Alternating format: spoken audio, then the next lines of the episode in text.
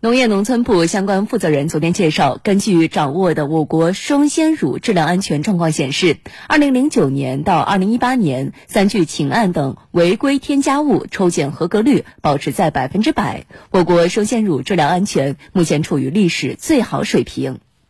二零一八年，国务院办公厅出台关于推进奶业振兴、保障乳品质量安全的意见。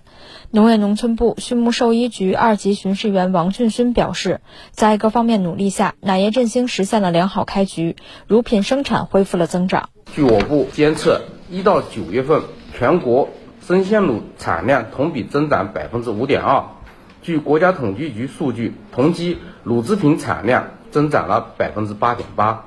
奶业转型升级加快，乳品消费信心提振。二零一八年，我国液态奶销售额同比增长百分之七点一，国产婴配粉销售额增速也从百分之十四点五增长到百分之二十一点一。质量安全是奶业发展的生命线。农业农村部奶及奶制品质量监督检验测试中心主任王佳琪表示，生鲜乳的质量安全是整个奶业质量安全的源头和基础。该中心2009到2018年间累计抽检生鲜乳样品22万批次。